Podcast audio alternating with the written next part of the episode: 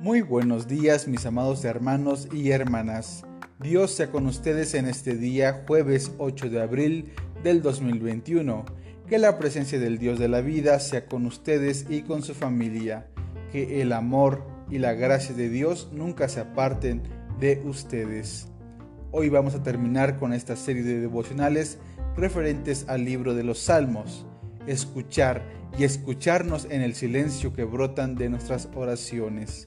Por eso hemos titulado este devocional Salmo 151. Nos preguntamos, ¿qué hemos aprendido hasta este momento? ¿Qué son los salmos para mí? Los salmos son la oración de Israel, la experiencia humana que busca respuestas de Dios a sus preguntas. ¿Quiénes somos? ¿En qué creemos? ¿Podremos tener esperanza en medio de las tormentas, en medio del caos, en medio de los desiertos y de las persecuciones? En este tiempo lo que nos hemos percatado es que los salmos son tan variados como la vida misma.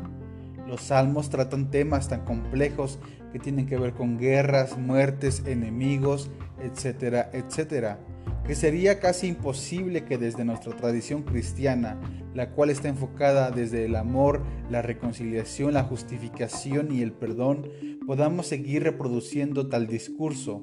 Sin embargo, podemos seguir aprendiendo como solían dirigir sus oraciones en aquel momento. Para nosotros nos debe hacernos preguntar cómo construimos hoy nuestra oración, qué significaría entregar hoy los enemigos a Dios, qué entendemos por justicia, qué entendemos por paz, qué entendemos por misericordia y por gracia. Los salmos suelen ser comunitarios, nos sacan de la individualidad con la finalidad de buscar un bien común, una ética mayor.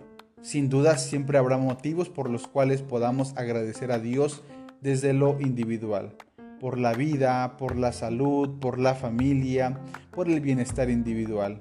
Pero su proyecto, el proyecto de Dios, siempre nos va a llevar a lo comunitario, a pensar en el otro, en la otra, a las oraciones de toda la comunidad, buscando un bienestar común, el bienestar de la comunidad, de la iglesia, de la familia, de lo que conocemos como cuerpo de Cristo.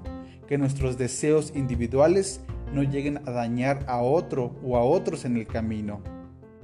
Y en este recorrido por el libro de los Salmos podemos apuntar que estas oraciones, los 150 salmos, no son solo de los remitentes, en muchos de los salmos nos podemos identificar como lectores, hablan a nuestra vida y podríamos decir que casi en primera persona podríamos hablar de nuestra vida, podríamos estar relatando lo que está ocurriéndonos en cada momento y también lo que Dios está haciendo en nuestras vidas. Todos los que contribuyeron en el libro de los Salmos expresan su relación con Dios y su acontecer en sus vidas pero también hay muchos versículos bíblicos que se asemejan a lo que estamos viviendo, a lo que yo estoy viviendo, a lo que tú estás pasando. Pero todo esto es por el factor de la fe. Logramos identificar que el texto bíblico habla nuestras vidas, creemos en ello. La fe nos ayuda a afianzar esta creencia, afianzar esta idea que la Biblia está refiriéndonos de alguna manera a lo que estamos pasando porque es la manera en la cual Dios acontece en nuestras vidas, o una de las maneras, a través de la escritura, a través de los salmos que son oraciones y solemos en este caso poder utilizar los salmos para dirigirnos a alabar a Dios, pero también para pedir su clemencia y su misericordia.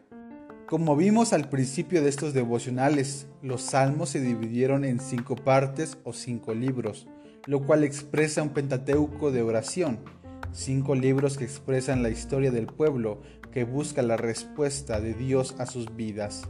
Los salmos son cotidianos, expresan la realidad del pueblo, del día a día. No hay mucho que imaginar para sus primeros lectores, porque es algo que están en contacto, es algo que está aconteciendo en sus vidas.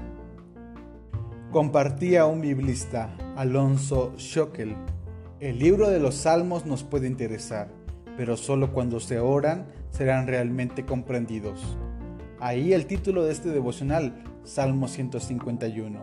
Es necesario que cada uno de nosotros podamos orar a Dios, orar a Dios desde lo más profundo de nuestro ser, desde lo más profundo de nuestro corazón, orar desde lo más profundo de nuestra alma, ser transparentes a Dios y que nuestra vida sea esa oración, sea esa alabanza.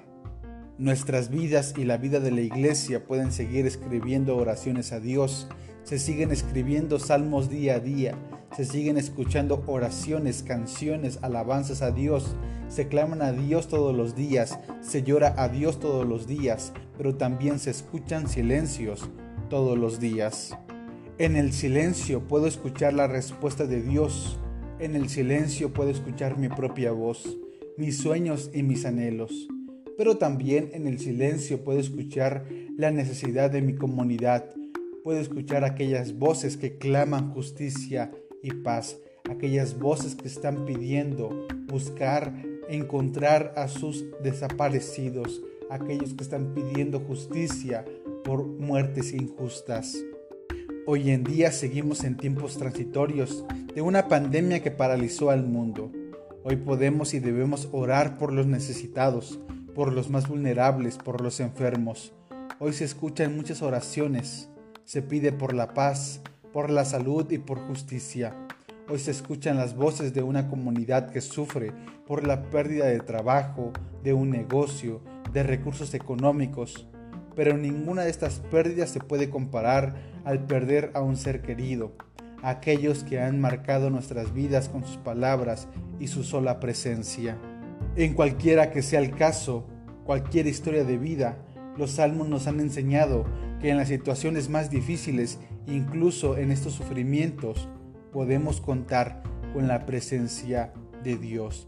Dios está con nosotros. Dios acontece en nuestras vidas. Sigamos orando en todo momento, sigamos compartiendo que la presencia de Dios está con nosotros, camina con nosotros, que el Señor responde a nuestras oraciones incluso en el silencio. Dios sea con ustedes, amados hermanos y hermanas. Dios les bendiga. Bendiciones.